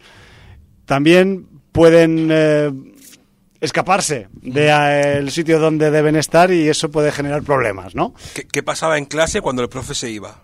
Claro. Pues lo mismo. Exacto, pues ya está. Si, si quitas al jefe de un batallón de Mm, gente que o de, o de seres que, que, buscan ir por su lado, pues quizás pues eh, puede haber problemas, ¿no? Y esto es una gilipollez, pero me quedé enseguida, que es que no es la primera vez que Charles Dance tiene un hijo en una serie al que trata como una puta basura, ¿no? bueno, bueno, es, que es especialista. ¿eh? Es especialista en tratar a sus hijos como mierda, ¿no? En ser un ca... seguro que es una bellísima persona. Seguro que es un tío encantador. A lo mejor no, ¿no? Pero bueno, sí, sí, lo estaba viendo y digo, mira, está tratándolo como al otro. Sí, sí, sí, como al Tyrion. Sí, tal cual. Bueno, eh, también en, en, este capítulo 1, a nivel, digamos, de. O sea, hemos dicho que tiene muy buen diseño de producción, que la estética es bastante oscura, que, que con el rollito este de las sociedades secretas, pues también eh, tenemos unas ambientaciones que son pues misteriosas y así que dan un poco de, de yuyu y de, y de y un poco de repelús pero también, pues tenemos eh, al, el reparto un poco de algunos, aparte de Charles Dance, que es como la, la estrella principal del, del capítulo, ¿no? El, invitado especial del capítulo. Pues luego tenemos, vamos a ver que algunos de los que parece que no son tan importantes son los importantes, ¿no? Y estoy hablando de que, pues por ejemplo, tenemos al John Storage, que es Dream, que es el, es el protagonista, es el, el ser capturado por la sociedad secreta que, bueno, pues que tendrá que tomar cartas en el asunto y que aquí yo este actor no lo conocía mucho, es, una, el reparto es todo muy british en general, salvo algunas excepciones que, que, voy a decir también. Y, yo este chico, pues por ejemplo, no lo tenía muy fichado, porque ha hecho muchas cosas, pero claro, si tú no converges con el género, pues, o con el género que tú has visto, pues igual no, no te sale, ¿no? Pero le han caracterizado como una especie de joven Robert Smith de The Cure y un poco del Keanu Reeves de Constantine, ¿no? Es un eh, poco así cruce Bueno, es que básicamente el Sandman es Robert Smith, o sea, el peinado de Robert Smith total. Ahora lo, han, actualizado un poco. Sí, lo han hecho un poco más, más estiloso, ¿no? Así un poco con, con en vez de en vez de que sea eh, expansivo, un peinado expansivo, que sea un poco pues eh, como moldeado, ¿no? Un poco. Os vais a hartar de ver a gente disfrazada de Sandman claro, es que este Halloween, pero es un, vamos. Es un referente, es un referente y hay que decirlo. Y ahora que le han dado eh, versión de carne y hueso, no te digo. ¿Qué más fácil? No te digo nada. Tú y yo seríamos Sandman. Claro, Javi puede ser Sandman, pero nosotros seríamos gordo. yo, yo por eso no hago cosplay, porque sería todo sería eh, lo que fuera engordo. gordo. bueno, además, eso hay que decir que sí, que el, señor eh, Dream está un poco. Es, eso. está escuchurrío. Le falta. Pues come poco. No sé qué pasa con los sueños y las pesadillas, pero comer, comer, comer no come bien. Hay que decir pocos gordos salen en la serie. Exacto. Bueno, no sé. A ver, bueno, tú lo has visto, tú tienes el referente. Nosotros todavía no sabemos. también incluso, como anécdota, hay que decir que en alguna escena sale desnudo. Porque cuando te capturan de determinadas formas, pues te quedas sin, sin tu atuendo. Bueno, eso, al principio de todo, por eso, de eso me acuerdo. Sí, sí, Ah, eso sí, ¿eh? Bueno, pues, pues que sepas ¿eh? que, que incluso en alguna de las escenas de la parte del final, incluso se puede vislumbrar un pene en la distancia. Pero no, yo, yo, lo pensé, pero digo, qué frío tendrá este chico. Total, sí, sí. Además no tiene, y además no, tiene grasa el chaval. O sea, yo estaría, yo estaría helado. O sea, de hecho está blanco de creo del, frío que tiene, ¿no? Luego también, eh, y ya paso con un par de secundarios que creo que van a salir en más capítulos. Eh, como la, el personaje de Lucien, que es la, la actriz afro-británica Vivian Achipong, que yo tampoco la tenía fichada y que me temo que, como sale en el capítulo 2, pues creo que también va a seguir saliendo. Y como es una especie, pues como la lugarteniente de Dream, eh, cuando, cuando Dream no está, ella intenta hacer lo que puede. Pero bueno, en fin, aquí el, tipo que ha visto toda la serie me está haciendo, sí, Hace eh, gestos. Así que quizás me esté equivocando y esto lo veamos en un futuro próximo también. Lo cual pues me congratula equivocarme en directo. Luego también, saliéndose un poco del, de la, del rango general del cast, que es muy british, tenemos a algún yankee también en, el, en la corte de estos, de estos británicos, como es el Boyd Holbrook, que hace del personaje de, de Corinthian, que también me temo que va a aparecer en más en más capítulos y de hecho pues sale en el 1 y en el 2, pues yo qué sé. Será que tiene algo de cierto futuro además como es uno de los chavales que pisa fuerte en la serie también, todo hay que decirlo. A mí me ha, me ha dado muy buenas sensaciones todas las veces que ha aparecido. Y si en el capítulo 1 te da buenas sensaciones, en el 2 ya mm, te las confirma todas completamente, ¿no? Además, quien no se acuerde del Boyd Holbrook, os diré que le tendréis vista la cara bastante si habéis visto Narcos o si habéis visto el Predator de 2018 o incluso el Logan, ¿no? Me refiero que aquí, además este de Corinthian, es una de esas eh, personajes que han sido creados por Dream y que bueno y que bueno pues deciden que tienen que hacer cosas con su vida aparte de servir a Dream, ¿no? Y yo qué sé. Aparte de eso, yo como solo he visto el capítulo 2 y vosotros no lo habéis visto, excepto Iván, pues simplemente voy a decir que el capítulo 2, que se llama, se titula Imperfect Host, en plural, eh, es un capítulo como más de transición. Todo lo, todo lo impactante que ha sido el capítulo 1, pues este es un poco más tranquilillo, claro, también para el, el, pedazo de subidota que te pega el capítulo 1, claro, no lo puedes esperar lo del 2, porque, pues, porque no puede ser, ¿no? Porque todo lo que sube tiene que bajar y, por mucho que sea de Sandman, la gravedad argumental también funciona en, en esta serie, ¿no? Pero sí que parece que se prepara al menos a priori, no voy a mirar la cara de Iván, este capítulo 2 para algo más grande porque, pues, mmm, Dream parece ser que, se, que ha hecho algunas averiguaciones sobre algunas cosas que necesita y parece ser que, el, arco argumental 1 está completamente lanzado, al menos eso parece en el capítulo 2. Eh, quitando eso, he de decir que sale algún eh, alguna criatura de mm, cuestiones, pues no sé si fantásticas o mitológicas, que no me agrada demasiado, porque es una criatura esto es un pequeño spoiler para vosotros, que lo sepáis, pero bueno, es una criatura que debería ser Mm, para mi gusto, temible y es achuchable. Pero bueno, no sé. Entonces, mm, como que, mm, ¿por qué, ¿por qué habéis hecho esto? Iván, dímelo, tú que, tú que has visto el resto de la serie. Ah, no, bueno, es que es, eh, supongo que hablarás de la gárgola. Eso, si no lo quería decir por esto. Pero no este nada, o sea, da igual, o sea, es que es, además es un principio de episodio que tampoco. Claro. Es que como no, he leído la novela gráfica, no sé si está puesto así o es lo típico de. Es el típico. Eh, eh, tickbox de, de, Netflix que hay que marcar, ¿no? Claro, la concesión. La concesión ahí, no sé, no sé. Eh, al final es algo, no es irrelevante, pero bueno, que está ahí, que tampoco afecta a la, a la trama. Es, más eh, un... Es una trama un, detalle, secundaria. Un detalle ornamental. A mí, a mí, a mí me interesa más eh, Yes a mí el cuervo que, que, que, el resto de cosas. Que por cierto, Yes a mí, que lo vemos en el capítulo 1, es un, hay que decir, ¿eh? esto es un pequeño spoiler, un cuervo guapísimo, blanco y negro, que tiene partes blancas, partes negras, o sea, chapó.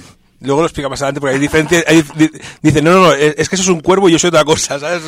no, sí, yo imagino que seguro tiene una explicación, pero bueno, ya, ya la iremos eh, viendo. A mí, ya os digo, o sea, con estos dos capítulos me ha generado suficiente interés para seguirla viendo, porque yo últimamente estoy con las series rollo de si no me, si no me arrastra, mm, yo paso a otra cosa, porque no doy abasto con mi tiempo de visionado. Y joder, me sabría mal también. Yo tengo la experiencia gaimanera de American Gods, que sin ser un registro completamente redondo, a mí me es una serie que me ha chiflado. ¿Buenos presagios? ¿Lo has visto? No aunque, aunque es más Patchett que Gaiman, pero es, es como la primera incursión de Gaiman en... De yo me dedico a hacer, yo controlo todo. Pues no, no, la tendré que, chequear. A mí es que el, libro el libro me chifla, son mis libros preferidos y... ¿Y es buena adaptación en serie? Sí, Vale.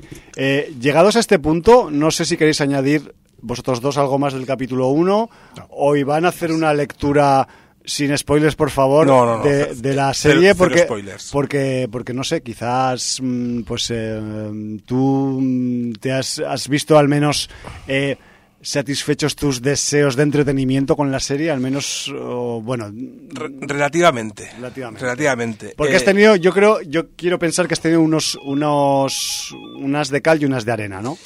Bueno, eh, esto te pasa más cuando tienes expectativas. Yo tenía expectativas cero. A mí lo que pasa con la serie es que lo que he comentado Orlac en el, en el libro de visitas, que son dos arcos argumentales del cómic, y para mí esta estructura en una sola temporada no me gusta. Me parece que no, no, no me funciona bien.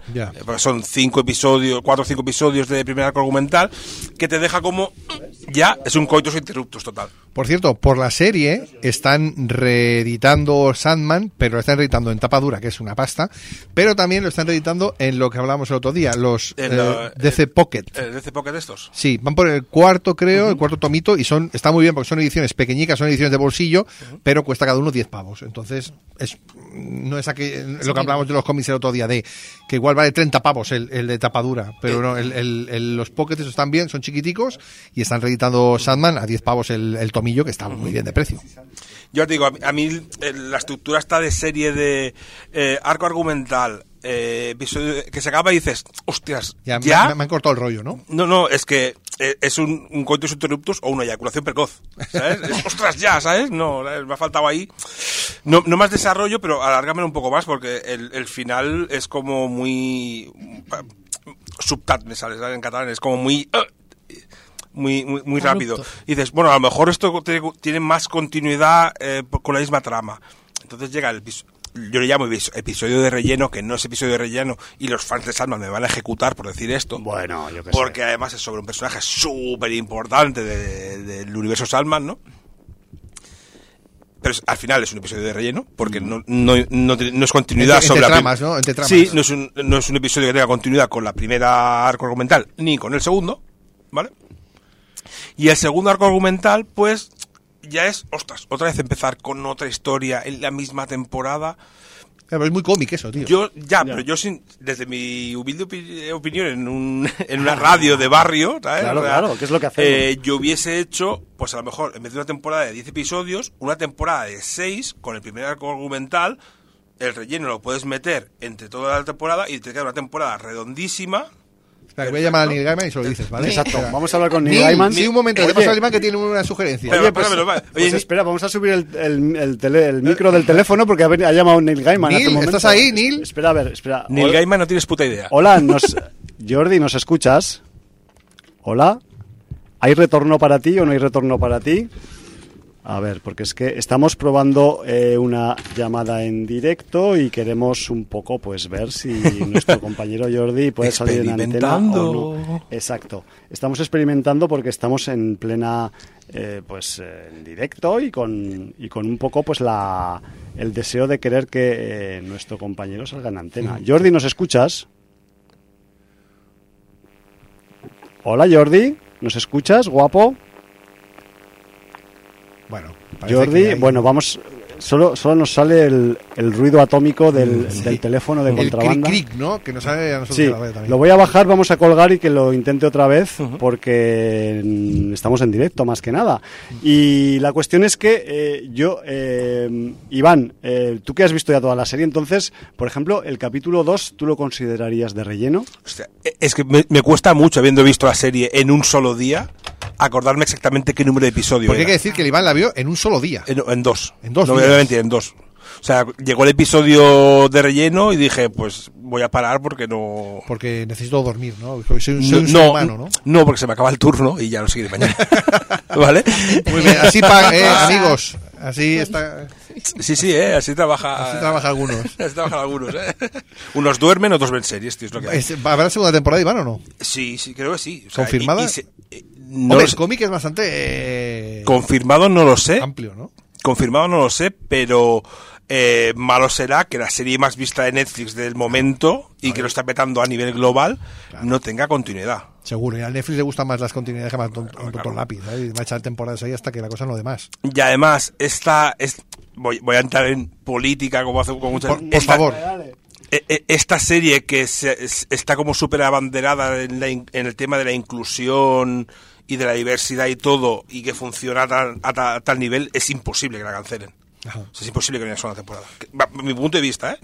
Sin saber si está renovada o no, que a lo mejor dice Neil Gaiman, eh, no me da la gana, no, no. ¿Qué paso, no? Y, además, Neil Gaiman está en un, en, un modo muy muy reivindicativo. Las, o sea, en Twitter siempre está muy activo, pero ahora está súper activo contra todo el, no, no está ahí todo el día como un niño rata respondiendo a, todos los tweets, ¿no? Ofensivos, ¿no? Pero, rata.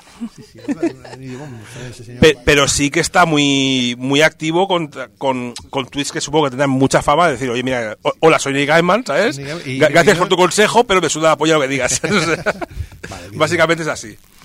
Pero es eso. Al final para los fans de la, del, de la novela gráfica es imposible que no, o sea, imposible no, seguramente hay alguno que no, lo que dije ya, ¿no? Que la gente, los ofendiditos del otro lado, ¿no? pero que seguro que la gente que, sigue el cómic y le ha gustado el cómic le gusta la serie. Los ofendidos del otro lado, o la gente que no tiene ni idea de, piensa que sí, pero luego no tiene ni idea, eh, creo que es imposible que eh, un, un, un autor de una obra magna como es Sandman él mismo haga la adaptación a, serie y, lo haga mal. Eso es importante también, porque no es que cojas, eh, que ahora que soy un señor X y cojo tu obra y la. No, no, es que el puto Neil Gaiman se está ocupado de su propia obra legendaria. Eh, exacto, exacto. Es, es como. es, tener al propio autor eh, metido en el fango, ¿sabes? Claro, es como, como pasó con las primeras cinco temporadas de Juego de Tronos, ¿no? Que era Exacto. todo el material de Martin. Y Martin dijo, pues vais a hacer esto así. ¿Sabes? Se va a hacer esto. Y así fueron las cinco primeras cinco temporadas, que son excelentes. Luego ya, luego si eso tal. ¿Cuántas fueron de Juego de Tronos? Ocho. Ocho. Madre mía. Ocho temporadas, tío. Oye, vamos a probar a ver si entra Neil Gaiman en antena o qué. Venga, va, Neil Gaiman. No lo sé, no lo sé si nos van a escuchar ahora. Hola, ¿hay alguien al otro lado del teléfono? Pues parece que, el, que el retorno no, no es posible eh, y... Esto es el momento, el, rollo este del, del, presentador de no hay más llamadas. Y ahí, hola, hay más llamadas, no hay más llamadas. Sí, porque la verdad es que nosotros sí que estamos escuchando el, lo que es toda la tostarrina que mm. tiene la el hilo telefónico, pero es evidentemente pues que Jordi no nos está escuchando.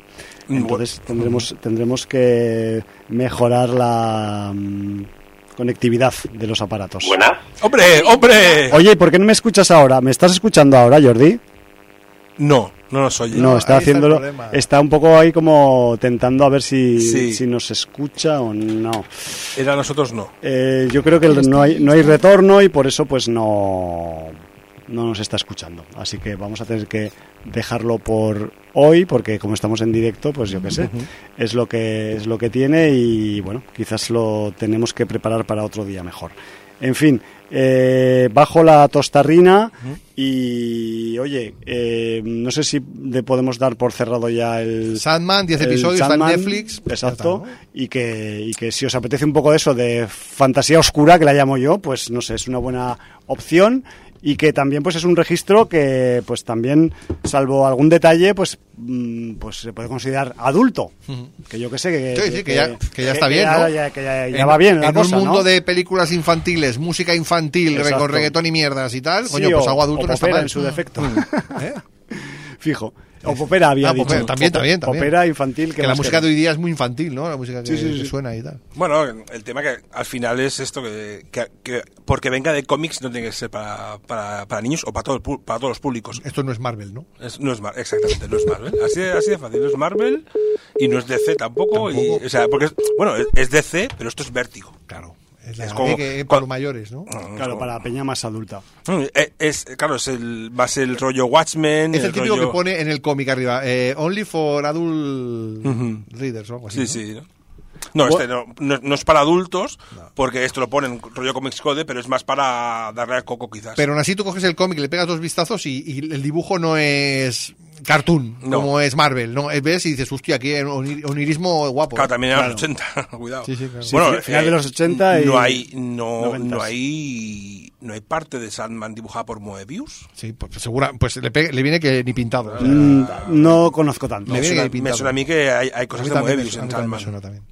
Bueno, pues eh, visto este mm, apartado comiquero adaptado a cuestiones de mm, capítulos por entregas, como son las series, mm, de aquí hasta el final, yo creo que me tenéis que empezar a contar esas cosas que habíais visto, que me habéis dicho que habíis visto fuera de micro y que, y que todavía nos caben. Así que, bueno, no sé, no sé cómo os queréis distribuir, pero además hemos estado eh, precomentando en fuera de micro algunos títulos que a priori parecía que iban a ser interesantes y que han resultado ser pues no tan interesantes, no sé, contarme cosas. La de Netflix, ¿no? La de turno de día, de Netflix, ¿no? Que hemos visto los tres. Sí. Bueno, ¿qué es turno de día? Lo primero. Pues mira, ya eh, tenemos a J.J. Perry de director en su primera, primera, película. Ajá. Y la película está protagonizada por Jimmy Fox, que es un actor que yo que no soporto. No puedo con él, es que no puedo con él.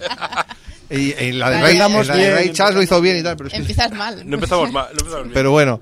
Y tenemos al Dave Franco, que es el hermano de James Franco, que siempre decimos que eh, en el programa lo admiramos mucho, porque es un tío que salió a presentar los Oscars totalmente fumado. ah, bueno, eso está bien. Un tío así es admirable. Pues sí, yo lo admiré también. ¿O el hermano? El hermano. O sea, el, James. James. Ah, eh, ¿Cómo le llamaba? James, eh, James Franco, sí. No, Dave no, Franco pero preguntaba de quién fue el que presentó el. No, si ese Dave no lo conoce nadie. Ah, ah, el, el, James. Porque yo tuve que buscarlo, se parece mucho. Totalmente emporrado, ¿no? Pero que ahora hay movida porque va a ser de, de Castro. De Fidel. De Fidel. ¿En serio? De Fidel. Y, y, claro, eh, ya salió todo el mundo que, hace un americano haciendo de un cubano. Este tío se llama, se llama ah, colega, tío. Estoy tan harta no, no, de un cubano, de un gallego. ¿Habéis visto el documental sobre Fidel Castro del Oliver Stone? No. Deberíamos haberlo visto, pero no lo hemos visto. Es fantástico. lo recomiendo. Está hablan, muy bien. hablan maravillas de Está muy bien. Y más en la casa que estamos. Eso, eso, eso. Aquí deben hablar muy bien. Bueno, y tenemos también a tu amigo Snoop Dogg. Ah, mira, pues mira, solo por ese detalle ya. Está allí. y tenemos al Peter Stormer, que es un actor que siempre a sus pies, porque es un crack. ¿no? Hombre, Peter Stormer. ¿Y la peli de qué va? Pues mira, tenemos a un tío que es el Jamie Foxx, que resulta que es un cazador de vampiros. ¿no? Es un cazador de vampiros, pero lo disimula delante de su familia y tal, como que es un limpiador de piscinas, ¿no? Eh, que yo limpio piscinas y tal. Y resulta que él es cazador de vampiros, pero está fuera del sindicato porque siempre se saltaba las reglas. Y entonces, la manera de ganarse la vida de esta gente es cogiendo los, los colmillos de la peña de los vampiros que van matando. Pero a él le pagan cuatro duros pues porque no es del sindicato y tal. Y resulta que su mujer se va a llevar a su hija porque no tiene dinero para pagar no sé qué leches, ¿no? Total, que el tío eh, llora un poco y el Snoop Dogg le dice, venga, va, te voy a ayudar para que vuelvas a entrar al sindicato y así trinques pasta con lo de los colmillos. Yo que tengo conocimientos y contactos. Claro, porque es, como muy legendario el Snoop Dogg, ¿no? Un cazador de vampiros ahí. Súper legendario, dentro y fuera de la película. Y bueno, hablando de fumados, ¿no? Y, Por supuesto, siempre fumado. y entonces lo ponen en el, le vuelve el sindicato, entonces el tío vuelve a trabajar, pero le ponen un ayudante, que es el de Franco, que es el que va con una libretica ahí a ver que no te saltes nada. Y eso yo creo que es el, argumento sin explicar nada, ¿no? Bueno, eh, eh, al final es, eh, es la estructura es una buddy movie, ¿vale? En la que tienes al tipo que trabaja medio fuera de la ley y le ponen, le ponen de, niñera al chupatintas que está detrás de un tal para... Detrás de, un, detrás de un mostrador. y, el, y, el, que mm. no ha trabajado. Yo, creo que hay dos tipos de. En el terreno. Exacto. Hay dos tipos de, de, o sea, de película dentro de la peli. Las escenas de acción están muy bien, las persecuciones están muy bien, hay sangre, han cogido a todos los vampiros que son cortosionistas y les han puesto ya a dar vueltas, a cruzarse, a hacerse nudos, ¿no? Pasada. Una las escenas de acción son una pasada. La, la, de la abuela. La abuela es, muy divertida. Caña, Las escenas de acción son buenísimas. Luego hay una persecución que es cojonuda también. Pero el resto de la película es una puta mierda. Claro, en Netflix, el, Netflix, te pongo cuatro escenas para que flipes y luego el resto ñiqui ñiqui cascando y sin sentido. El Jamie Foxx está fatal porque es un actor malísimo. El otro es divertido su papel, pero tampoco nada del otro mundo. Y a mí me parece una peli correcta, pero sobre todo por lo que te digo, porque cuando tiene que ser violenta es muy violenta y muy divertida. No sé, luego el argumento y tal, guion no tiene guion ni nada. Hombre, el guion es bastante un poco pues de, chufla. de, de fumaos, ¿no? un poco, guion de fumado. Es una peli de, de esto de acción. Sí, sí, no, y no, luego el relleno, ya está, o sea, no. para que haya una trama. Las escenas de acción son, para mí son excelentes. O sea, lo dice muy bien, para mí son excelentes. O sea, ya me gustaría ver. ¿Por, qué? Porque digo son excelentes, porque son escenas de acción que son largas, los planos son largos. No es esto del doy un golpe, corto en medio del golpe, para te cambio de plano y tal, y que todo queda como muy montado, muy artificial y tal. No, hace unas coreografías las coreografías de acción son bueno, brutales. Es lo que dice que los mm, que parecen bailarines, ¿no? Desde el del, Circo del Sol. Casi. El construccionismo está, está, muy bien, pero también yo creo que como espectadores nos dejamos impresionar demasiado por la violencia. Porque tú me coges a un tío con una recortada que revienta dos cabezas y dices, guau, cómo mola mm, esto. Y al final simplemente es, tenga, usted hace esto y dispara la cabeza. No es, eso no lo convierte en una buena peli, ¿sabes? Simplemente en una peli de, oh, me está dando lo que yo quiero, que es eh, cabezas explotando. De pero, pero yo no voy ahí, sino voy a, a las peleas más de, de ninja, por así decirlo. Porque la escena que están con los dos hermanos colgados aquellos. Es la mejor escena de la una peli. pasada, o sea, está súper bien coreografiada y súper bien ideada. Sí, sí. Y lo que decir, que tampoco es que sea una peli excelente, es una peli entretenida. Sí, no, no, pero... Y ya está, para pasar, mm, no sé qué durado. Mm, hora y media. Sí, hora y media. Hombre, espero que no dure más, ¿no? Porque a mí se me ha hecho... yo, tampoco es una, una peli a la que le pidas más que eso. No, no, para nada, no, si no digo, si no digo más. Aquí, eh, bueno. aquí, me pone una hora y 53. Ah, pues mira, ah, pues, tampoco es pues tan mira, corta. no se me hizo larga, sí. yo, yo creo que, que, sí, que sí, que sí, estamos de acuerdo en eso, pero yo creo que si quitas las escenas de las, los cuatro tiros y tal, Ah, bueno, es que si, hombre, es que si quitas la acción, si quitas media tiros, peli, te queda una, un argumento de, de, de Chichinabo, no, que es la, la, excusa para ir a, a hacer esas yo en parte de acción. Entiendo, claro. entiendo a Jordi y Sí, quizás yo y os quería preguntar algo sin haber visto la película y es que claro, o sea, me parece muy original el rollo de la sindicación de Mm. los matadores de vampiros, pero luego, ¿qué pasa? ¿Los vampiros también están organizados o no? ¿O están desorganizados? Ah. Quizás ahí se rasca menos. No, no, no, no, no, no se rasca. Te, te explican un poco la, el, el, el- cómo elige la sociedad vampírica tiene allí, ¿no? me gusta mucho lo del sindicato también. Cuando entran en las oficinas y allí, claro, es como si fuera una redacción o... Es un poco Claro, como claro. el golpe cuando entran. Sí, sí, sí, eh, sí, sí, sí, como, exacto, sí. como que lo tienen todo organizado allí y tal. Pero bueno, que, pero me refiero que dices, oh, qué peliculón. O sea, me No. refiero, no, escucha, escucha, qué escenas de acción, qué persecución, no sé qué. Si te- le tuviera que poner una nota, le pondría un 5 o un 6, ¿sabes? Tampoco. Ya. Bueno, es que no, no es una peli de más tampoco. o sea, Ya, pero teniendo acciones brutales de acción y persecuciones brutales y que todo es brutal, no es un 9, es un 5. Claro. Entonces quizás le falta un poco más de peso guionístico, quizás. Sí, bueno, pero al final es una, es una chorrada de peli. Y, Ya. aunque no lo parezca, usa la fórmula de Netflix. Que es la. Ya. Netflix hace todas las pelis con la misma fórmula. Y esta también entra en ese, en ese, en ese juego. En ese juego, en ese rollo. ¿no? En A ese pesar de que, que sí, que a pesar de eso, que las escenas de acción son muy divertidas, están muy bien rodadas, la- y hay una, hay una persecución de coches que está fantástica y tal. Bueno, una peli que está bien, está para pasar el rato. Dos horas igual se pasan, ¿no? Pero bueno. ya, ya está cambiando de opinión. sí. ¡Cojonuda! ¡Un peliculón, coño! De 6 o 7. Bueno, de 5 a 7 cambia mucho la cosa. Pero además también han puesto en una época que tampoco hay mucho para ver, ¿sabes? No, no, y menos claro, de este claro. estilo, ¿sabes? Que, te puede- que sea para ligerito para divertirte, o sea, es que no... Sí, entra bien. Es. Sí, quizá, quizá el no esperarnos nada de Netflix, porque Netflix solo estrena mierda, pues de repente tiene una peli que Bueno, pues, bueno, depende. dices, Bueno, las Netflix ha tenido épocas, ¿no? Supongo que ahora esto es una tendencia de los últimos tiempos, porque yo recuerdo eh, en años pretéritos en los que hab- había gente que esperaba los estrenos Netflix, ¿no? Sobre todo determinados estrenos Netflix. Y yo creo que ahora también se sigue esperando. Lo único que pasa es que la gente se da cuenta de que Netflix estrena muchísimas cosas, Ya. pero una al mes es buena. Claro, claro, que hay, hay mucho fondo de catálogo y quizás pues hay que seleccionar un poco, ¿no? De todo eso que, que cada semana te bombardea, porque claro, hay que, hay que darle, alimentar a la maquinaria todas las semanas y todas las semanas hay que darle la vuelta a la ruleta y que salga algo por ahí para, como el cagatío, ¿no? Que saque ahí. ahí con la boca abierta. Exacto, esto tiene dólares, que... Y, toda- y todas las semanas pues no hay un Sandman o no hay un... yo qué sé. O, o me acuerdo de esa, aquella peli del Matt Mikkelsen, la de Polar, por ejemplo, que, aquella pues eh, la estrenaron, era de Netflix creo, y bueno, pues era un película todo bien, bien guapo y bien potente, ¿no? Y bueno, yo qué sé, entiendo que también pues son, son momentos creativos o son eh, aciertos en las políticas de, de la eso de la plataforma, Sí, sí, de la sí, sí. compañía, lo que carajo sea, ¿no? Que, que a veces creo que hablamos de, de estructuras y de, y de entidades que yo creo que se nos escapan ni, no, no sé- y no tenemos sabéis hasta qué punto, ¿no? Pero bueno. Le, llamamos idea. corporación, como Eh, los malos. Por, por supuesto, corporación. Eso es una corporación. Claro, y luego es está típico de, de empresas, ¿no? La película, o sea, el director que pinta. O, o pinta, o no. O es Hasta eh, cierto un punto de pinta. productores allí Claro, yo creo que o el si director tie- le no, dice... yo creo que si tienen nombre sí que pinta algo, ¿no? Dices, bueno, vamos a invertir en, como en el irlandés, ¿no? O alguna peli de estas muy o puntuales. Marvel, del- O, o Marvel, en. Marvel en general, que es... O sea, hay muchas pelis que serían exactamente igual por- si pones detrás de la cámara un mono con una... Yo iba a decir con unos Marvel, pero como ¿no? siempre me meto con Marvel. No, no, pero- no, pero, sí. es- Claro, pero es, bueno. pero es- pero es la misma Sí, estructura. porque Pero es- luego, por eso cuando hicieron la del Sam Raimi, yo le dije a Iván, no le van a dejar hacer nadie. Al final la peli es súper Sam Raimi, ¿no? Claro, porque le han dejado meter mano. Claro, pero es Exacto. extraño que una empresa como Disney deje a un director... Pues eso Y, igual. y por esto hay- eh, hay- hay- eh, no está gustando a los fans de Marvel en general el Doctor Extraño. que mí me antes decíamos, exacto. siempre te interrumpimos. No, pero es normal interrumpir.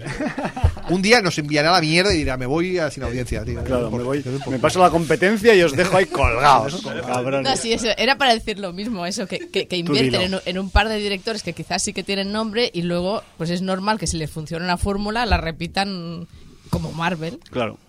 Claro, que pero la- al final... las pelis son las mismas, cambian el director o si le ponen más nombre, menos nombre y tal, pero, pero al final la peli es la misma. Pero al final yo creo que los directores en estas empresas como Netflix simplemente es está para tomar decisiones como de como de un director, pero a la hora de la creatividad del director yo no sé hasta qué punto eh, un director trabajando para Netflix puede eh, No, es lo que digo, si no tiene nombre, pues seguramente no, tendrá poca. Simplemente decir cuando ve, oye, esto verde o rojo, pues vea rojo, ya está. Pero O sea, tú está. te ciñes a, a esta línea argumental y, a par- y de aquí sí igual puede rascar algo, ¿no? Ya, pero ya no te digo, eh, ya incluso, ya, incluso ya el rollo estética, ¿sabes? Eh, Porque al final un director, si le dan un guion que no es suyo, eh, ya pinta poco en el, en el argumento, pero más que nada la Sí, la estética, estética, sí. el tipo de película, ¿no? No sé. Yo, yo no voy a meter más cizaña en el asunto porque este puede ser un debate muy largo, pero luego también existen las opciones o las vías de que hay productoras que tienen eh, algo semi preparado o semi, semi precocinado que lo presentan a Netflix a ver si les gusta, a ver si lo quieren financiar y con eso pues ya lo acaban haciendo, ¿no? Me refiero que, que, que, mm, no sé cuántas eh, opciones intermedias habrá entre todos esos, eh, en todas- en- entre todas estas, digamos, posibilidades, pero claro, que es que al final, pues igual el director en según qué proyectos, pues seguramente pinte bastante poco. Claro. Pero bueno, igual que en las series, ¿eh? También, Sí, efectos sí. prácticos, sobre todo los en según, o sea, qué series, o sea, está todo tan planificado a nivel de guion que el director pues, puede, poco puede hacer Que al ahí. final tiene que haber alguien dirigiendo, ¿no? Exacto. Que- Por eso el que tiene más nombre ahora en las series es el, el creador, ¿no? El showrunner. el showrunner, que es se el, dice, ahora, el- o- es el que, Pero el- digamos, decide las, las motivaciones argumentales, hacia dónde va el guion, eh, o, el, o, el, o la estética de la serie. o y a veces si es el mismo, entonces sí, ¿no? Supongo que Claro. ya le dará Claro, su pero- personalidad del todo. Pero es que al final un director, eh, si no mete mano en el guion, no, es, ese es su trabajo. O sea, no pinta nada en el argumento. A ti te dicen, Ya. oye, toma, este- rueda este guion. Y rueda este guion y ya te puede gustar Claro, la historia o no. Con estos diálogos pero no y puedes con cambiar nada tampoco. Exacto. Claro. O sea, que el trabajo del director, hasta cierto punto, es ya, ya de por sí está limitado. Eh, total. Mucho más si trabaja, yo creo, en una de estas eh, megacorporaciones, ¿no? Bueno, y si... Dime, dime. Iván. No, no, lo que iba a decir que habláis de los showrunners, ¿no? Que al final el showrunner no deja de ser el director de la serie. Claro. Y, eh, Más y- o y menos, luego sí. el, el- los directores de los episodios vendrían a ser el director de la segunda unidad. O- o el- por así decirlo, el director direct- de departamento. el ¿no? director de campo.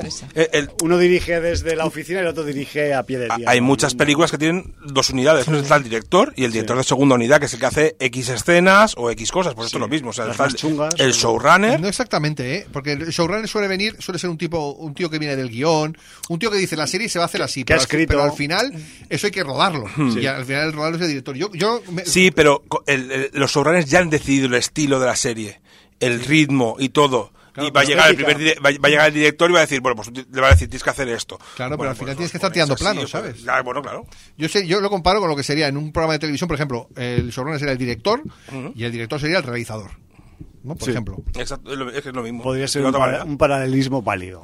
Yo que vengo- trabajo en la tele, conozco un montón de chusma de este, de este. De, de chusma que cobra por hacer esas cosas intermedias que nadie luego sabe distinguir qué, qué ha hecho realmente, ¿no? Exacto. Bueno, todo esto venía por un sindicato de cazadores de vampiros. Ah, sí. Fijaos cómo a Nos veces... hablando del sindicato por, de Netflix. Por dónde se va a veces el chicle, ¿no? Y la, y la lengua. Eh, ¿Habéis visto algo más ahí, aparte de eh, vampiros mm, que están matados por gente sindicada? O... Yo si queréis hablar de algo reciente, si no... Yo, mira, eh, nada, Sing Centimes, de la nueva peli de terror del Kevin Bacon. Sí, que, hemos estado hablando antes, que habéis oído hablar y, Sí, además yo tenía una cierta expectación con, Se llama Kevin Bacon. Day Dem. ¿No? Entonces yo la vi y dije, coño, Kevin Bacon volviendo al terror, que ya que, nunca ha salido, porque el tío siempre, está, está, muy metido en el tema. Y encima pasa en un bosque y tal, un poco slasher, y dije, Kevin Bacon volviendo a Viernes 13, ¿no? Pues mira, la, antes, yo, voy a decir una cosa, que es una gilipollez que la diga, pero como hay muchos tontos, primero lo, pues digo, tú, dilo y ya está. un manifiesto. Evidentemente, evidentemente estoy a favor de todas las libertades sexuales, del colectivo LGTBI, que cada uno se sienta como quiera y que todo el mundo acepte como cada uno se sienta. Porque la peli va de eso. Vale. ¿Vale? Partiendo de esa base. A pesar de ser de terror la peli. Sí, partiendo de esa base, estamos en un campamento de ¿cómo, ¿cómo, es? De conversión de gays. De transform ¿Cómo de, ¿Sabes esto que hay en Estados Unidos? Que es, mi padre es militar, ah, yo soy gay y me coge y me mete en un campamento para que me desgayice. ¿Todavía existe eso? Sí, Es verdad que acaban de quitar el aborto también, o sea, estos van para atrás en vez de para adelante. Vamos, esto es el dentro, dentro, de nada ya vuelven las picas con señoras que ardiendo, ¿sabes? O sea, Entonces la serie brujas. tenemos un grupo de chavales y chavalas que son gays, transexuales y, más lesbianas también, ¿ok? Sí, porque es, mixto, me refiero a sí, todos los sí, hay todo tipo, todo tipo de. Y entonces en un campamento de transformación, este rollo, ¿no? Que es del palo. Los padres, y la mayoría de hecho dicen, yo a mí me ha obligado mi padre a venir, que y si vengo aquí y estoy una semana, pues me dejará no sé qué o no sé cuánto. Me deja tranquilo un mes. Todos van un poco obligados, ¿no? Por sus padres, que es del palo mi padre odia que sea gay, mi padre es militar, mi padre es no sé qué, y mi madre no me entiende y tal. Y en este campamento lo lidera nuestro amigo Kevin Bacon. Hostia. Kevin Bacon, que es un tío súper amable, súper majo. De hecho, hay un momento que hablan dos de ellos y dicen, hostia, lo que me extraña en este campamento es que no haya ni homofobia ni rollo religioso. Aquí todo es muy buen rollo y algo... O súper militar también. No, tampoco. tiene momentos, pero, pero es del palo. Esto es muy raro. Sí, sí, Y entonces está Kevin Bacon, su mujer que es psicóloga, Luego tenemos a una que es un poco para todo. Luego un tío guapo, Cachas, que es un poco el que se encarga de lo así militar, un poco físico. Profesor de gimnasia. Sí, un poco profesor de gimnasia. Y, y luego hay la, novia de este que también es, es como cocinera o algo así, ¿no? Y entonces pues cogen a estos chicos y les van haciendo pues pruebas que al principio es simplemente hablar y luego poco a poco pues la cosa se va viniendo un poco arriba. Ya, porque eso no se bueno, supuestamente no se cura con eh, charlas, porque es una cuestión más de identidad, ¿no? Y en medio de esto, sin venir a puto cuento, hay como un slasher, hay como un asesino por allí. Suelto. sí, suelto. La peli es horrible. Yo me hice mucha ilusión verla, pero es tanto, o sea, tres cuartos de la película es los protagonistas hablando entre ellos. yo te comprendo, tú me comprendes, no sé qué, mi historia es esta, la tuya es esta, tal, nos tenemos que apoyar, no sé qué, esto tenemos que... Y esto el rato así. Y luego cuando se tiene que meter en la harina, pues no se mete. Tiene cuatro muertes chuscas eh, tiene una escena a lo naranja mecánica. Ah, sí, ahí con las imágenes. Ah, ya te lo trocuto y no sé qué, no sé cuánto. Pero la chufla, o sea, es malísima. Malísima, no tiene ningún sentido. Kate Bacon está guay. De hecho, hay un momento que me hizo gracia, pues, pues soy imbécil, ¿no? Porque están hablando de uno y dice, mira, estamos aquí en el bosque solo, solo falta que venga Jason Burgess, ¿sabes? Y dije, ah, mira, que, que, que, y tal. Nada, un, un desastre, un desastre, un desastre. No tiene ni pie ni cabeza ya te digo, es más drama que terror. Están todo el rato hablando de sus sentimientos, que me parece muy bien, pero no es el caso, ¿no? Del tipo de película que yo estaba esperando. Claro, porque esperábamos que, aunque tenga un trasfondo de crítica eh, social contra, la, eh, contra la libertad sexual o la libertad de identidad, pues que haya algo Claro, hemos venido, a ver un rollo. Pues no, hay hasta un número musical, o sea, con eso te lo digo todo. Madre mía, como en Bollywood. Sí. O en Los Eternos hay mucho lío de ahora yo me lío con esta, el otro se lía con la otra y yo del palo. Pero coño, pero ¿cuándo se van a matar aquí, tío? Que están todos aquí el rollo teenager. Pues como lo pasó en Predator. Mira, ahora, os entiendo, ahora os entiendo. Y cuando hay chicha, hay poca chicha. No sé, a mí no me ha decepcionado bastante. Y... Poco slasher, ¿no? Al final. Ni, ni... Es que el slasher es como claro, una está de fondo. Porque claro, al final... además un slasher, ¿cuántas son las muertes mínimas de un slasher? ¿Cuatro, cinco, seis? Claro, tiene que haber un mínimo para que sea un slasher, si no es simplemente un asesinato aislado. Claro, no, digo yo, ¿eh? Hay, hay, un personaje que no sabemos quién es, que va, va, cuatro, ¿no? va haciendo limpieza. Sí, yo diría no sé que si cuatro. hay normas escritas, pero... Va haciendo limpieza y cuando te das cuenta de quién es y por qué es y una escena final ridícula, no sé, un desastre. A mí no me gustó nada, se llama eh, They Them y la verdad es que me ha decepcionado un montón. Sí, es que yo la vi por ahí y entré, Aún así, entré en el, en el, en el letterbox y, y, todos los que sigo son fans del terror y tal. Y claro, como había, había una media como de una, dos estrellas, claro. dije, dije, esto va a ser terrible. A mí me hace mucha ilusión porque el Kevin que a ver Bacon si me la ve mucho. antes.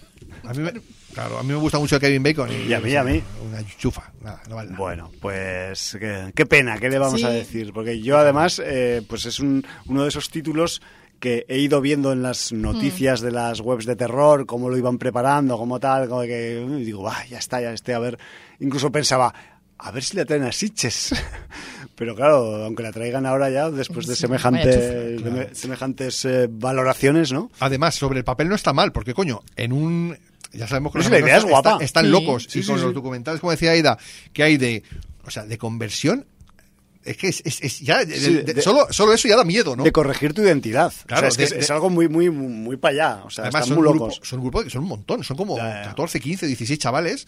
Y no, os vamos a convertir, que sois gays, pero vais a dejar de serlo después de. Pues a, coño, volverse, a, ver, a volveros todos heteros. met- claro, meter ese rollo en una película de terror y dices, joder, ya tenemos un trabajo Ya. hecho, tío, porque Sí, sí, coño, sí. La, la- la premisa está guapa. Claro, Que ya, ya, da ya miedo. es terrorífica de por Ya sí. da miedo sí. la Ya me, premisa, me falta un predicador allí repartido, ¿sabes? Pero, ¿qué va? Sale Kevin Bacon de buen rollo, además. El tío, eh, no sé qué, súper simpático. Luego es más hijo puta, evidentemente. Bueno.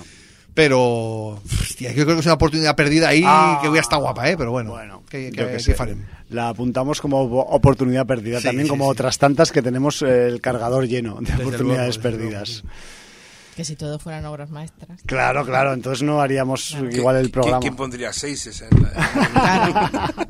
o cinquillos. Sí, sí. Porque seguimos defendiendo las pelis normales también. Sí, por De- Sí, pero es que de- esta es- de- Este ya es, pe- es peor que Es peor, normal. es normal. Claro, no, peor. y que además si te crea expectativas y, y luego no acaba eso, pues eh, dándote casi nada de lo que esperabas, pues bueno, yo qué sé. Ya lo sentimos. Sí, sí. Bueno, eh, Hay que decir, perdona, el director sí, es. por favor, eh, eh, es dímelo, dímelo. Déjame, déjame mirarlo sí este porque lo busco por ahí. es un tío que es su primera película, que es el. Hostia, pero es conocido. Es porque es un guionista conocido. Qué radiofónico todo, ¿eh? Qué, Sí, qué sí, sí, ritmazo, este, ¿eh? sí, sí. Este silencio. Eh, es que cerrar... Pues los dos que nos están mirando podrían hablar también, ¿no? Bueno, pero que ca- cambiamos de tema Yo lo tengo. o te Se llama- esperamos el tipo se llama John Logan. Vale, yo Es que tiene un nombre guapísimo, Sí, ¿no? Es sí. guionista de Skyfall, de 007, del aviador de Scorsese, guionista de Sweeney Todd, del Tim Burton, guionista de Rango. Bueno, quizá que se, que se quede de guionista. Sí, Entonces, ¿no? De- desde- La idea es buena. Eh, no, no dejes todo trabajo, ¿no? No, no, desde luego. Así que el tío es un crack como guionista, pero como director, pues hombre, igual hay... Además el guion es suyo, claro, ahí ha patinado un poco, pero bueno. Bueno, bueno. Ya está, ya dejo el tema. Bueno, pues después de Day Dem estamos casi al borde del precipicio, pero creo que nos cabe algo más. Yo solo era. Ah, sí. ya está. sí, sí, es que Oye, oye, Elsa, ¿en serio tienes algo preparado por ahí o qué? Bueno, Hombre, a ver, si te va a costar mucho esfuerzo, no, ¿eh? Las cosas tienen que salir ahí Ah. por- porque apetecen bueno, ¿tú también. ves de algo? ¿Qué- Sí, yo ¿Quieres decir solo algo? que, sea, que. Bueno, que aprovechando que se había. Bueno, aprovechando, pobre hombre. Que se había muerto Wolf- Wolfgang Petersen. Bueno, sí, bueno, es una noticia de reciente, ¿no? Sí, de, de ayer. No, que estaba repasando eso, su fi- filmografía y que tiene eso, pelis muy, muy chulas que sí que podíamos así. Sí, un poco mm, decir un poco de su encima. filmografía, ¿no? Porque este señor además era eh, alemán, puede Era ser. alemán, ¿no? sí, sí.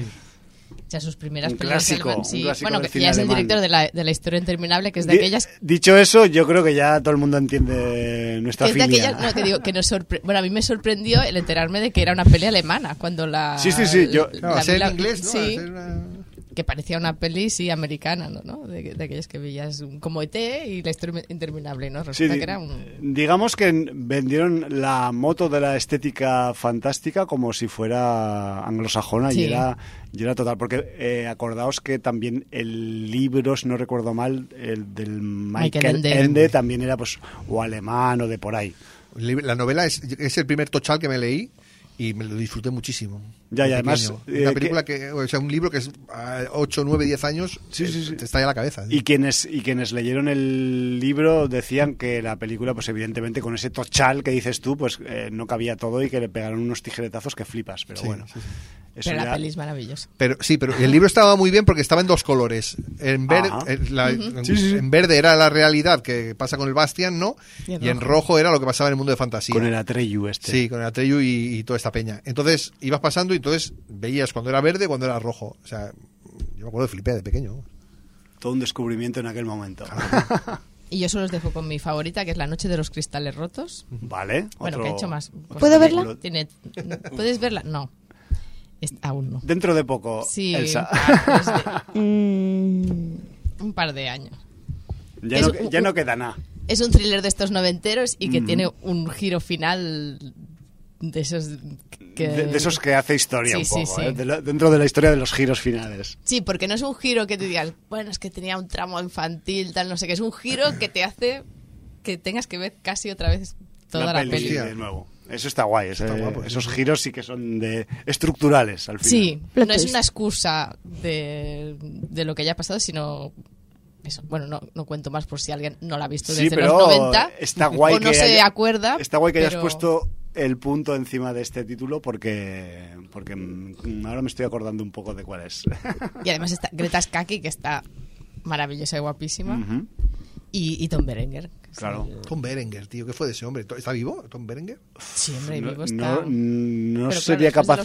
se ha muerto tanta gente últimamente que yo soy incapaz de decir nada. Lo petó mucho en los 80, ¿no? Y luego en los 90 decía telefilms y esas mierdas, ¿no? Sí. Tom Berenger. ¿Ya ves? Bueno, tenía eso, algunos, algunas pelis chulas de estas de los 90. Y tiene mucha serie B también, ¿eh? Sí.